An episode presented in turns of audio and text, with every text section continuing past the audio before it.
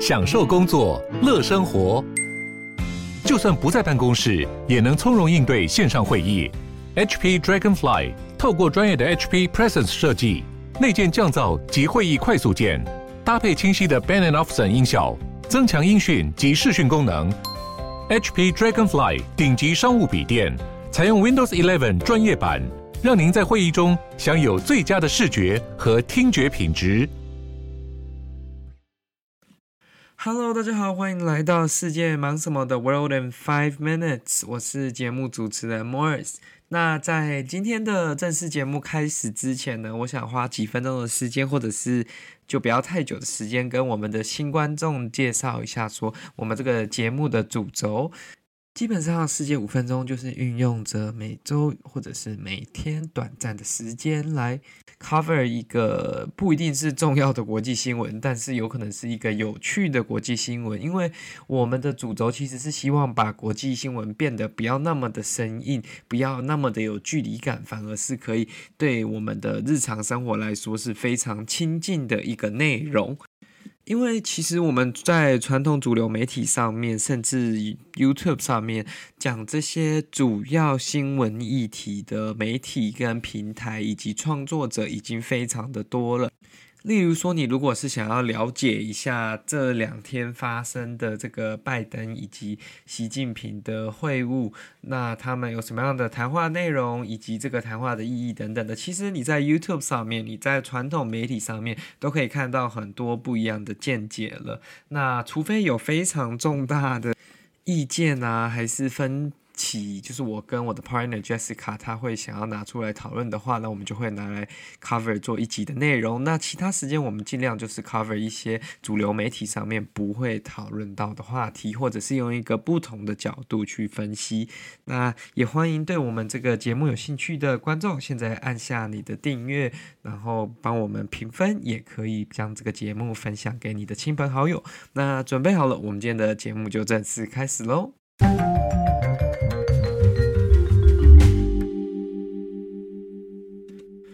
好的，Welcome back。那我们今天要跟各位分享的这新闻，相对于目前主流媒体上所在报道的新闻，就没有那么的有影响力了。但我自己看到的时候，我是觉得，哎，好像还蛮有趣的。那这篇新闻是来自 Business Insider 的报道。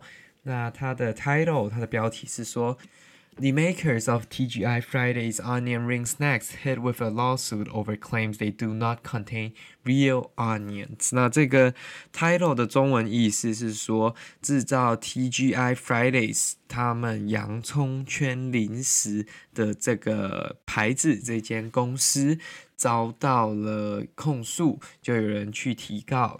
说他们的产品没有含洋葱， 或者是说洋葱不是主要的成分。那这个其实是一件蛮有趣的事情啊，因为 TGI Fridays 在台湾人的心中也是一个算是蛮传统的美式餐厅，它也深耕台湾市场蛮久了。那台湾有时候呢，你在美式卖场或者是在一些超市也可以看到 TGI Fridays 联名的冷冻或者是加热食品，但是。我是觉得店里面还是比较好吃一点点啦，所以我自己是不会太常去购买这种联名的冷冻产品，因为通常其实冷冻产品还是要选那种比较专业的品牌。Anyways，那不是今天的重点。那 TGI Fridays 呢，在美国也是一个很知名的品牌嘛。那它当然是除了餐厅之外，它还有做这些冷冻食品的。销售以及贩售啊，但是其实主要经营餐厅的这间公司，并没有负责冷冻食品的生产以及销售，它是有一点像是 license 出去，就是我们中文所说的授权给一间叫做 Inventure Foods 的公司。或者是他的母公司是 UTC 呃 Food，基本上他在美国就是一个很大的食品生产商，他们专注于零食啊，或者是这些冷冻加热食品的制作以及销售，所以他们其实有点像只是跟 Fridays TGI Fridays 买这个 logo 跟这个 recipe，然后来制造他们的有他们 logo 的产品。那洋葱圈就是其中一款了。其实我之前自己也有购买过，只是我也觉得没有特别好吃，所以也没有特别再去回购。那这个洋葱圈呢，就引起一名消费者的不满。那他就在这个伊利诺州对这间公司提出告诉。那他的 main argument 就是他的论点，他的控告的点就是说，你们标榜是洋葱圈，但是呢，它并没有包含真正的洋葱，它反而是从洋葱粉。呃，去制作而来，可能就是碎的洋葱，把它磨一磨，磨一磨，然后再把它重组，然后再加进去做成的洋葱圈。那他认为这样子是广告不实，以及故意的去误导消费者。那这样子的一个官司，基本上呢，对于这些公司来说，也不是司空见惯的事情啊。他们其实还蛮常会遇到这样的官司的。只是我自己也是觉得说，这一个 case 可能也比较极端一点点。有时候可能只是一点点不符合，或者是图片上不符合，这种是比较我觉得可以接受的事情。那今天他在讲的是说，你在包装上面，他居然还写说这个 onion rings 这个洋葱圈是。Original，而且是 natural and artificially flavored，这是什么意思呢？Original 就是是原本的， 或者是最正宗的。那 natural 跟 artificially flavored，natural 就是自然的，artificially flavored 就是人工调味的。但其实我本身自己就觉得这样的标示其实就非常的。misleading 非常的去混淆消费者。第一，你说它是 natural 就是自然的，但同时间你又说它是人工调味的。但如果人工调味了，不是就不是自然的吗？那这样子的包装，我是觉得是符合这个混淆消费者，或者说本身它就有一点 contradicting，它有点去否认他自己所说的东西啦。而且这样的标示，根据这位提出告诉的男子以及他的律师是说，并没有坦白的告知消费者说，他们并不是用真正的洋葱，而他们是用洋葱粉。他只在背后这边用一个比较小的字这样写起来。那目前呢，因为疫情的关系，所以这个。法院的审理还在进行当中了，他还没有一个最终的结果。但其实之前在纽约州也有人对同一间公司，然后也是 TGI Fridays 的产品，就是打上他们 logo 的这个加热食品。那那他是在 December 2020，就是在去年的十二月的时候提出了这样的告诉。他是说这个 TGI Fridays 的 Mozzarella Sticks 就是。把这个 mozzarella cheese 包着一个面皮，然后下去炸成而成的一个起司条。那他控告的点是说，因为这个 mozzarella sticks 并没有 mozzarella cheese，它反而是用 cheddar cheese，就是我们中文所说的切达。，cheddar 对啊，I think so。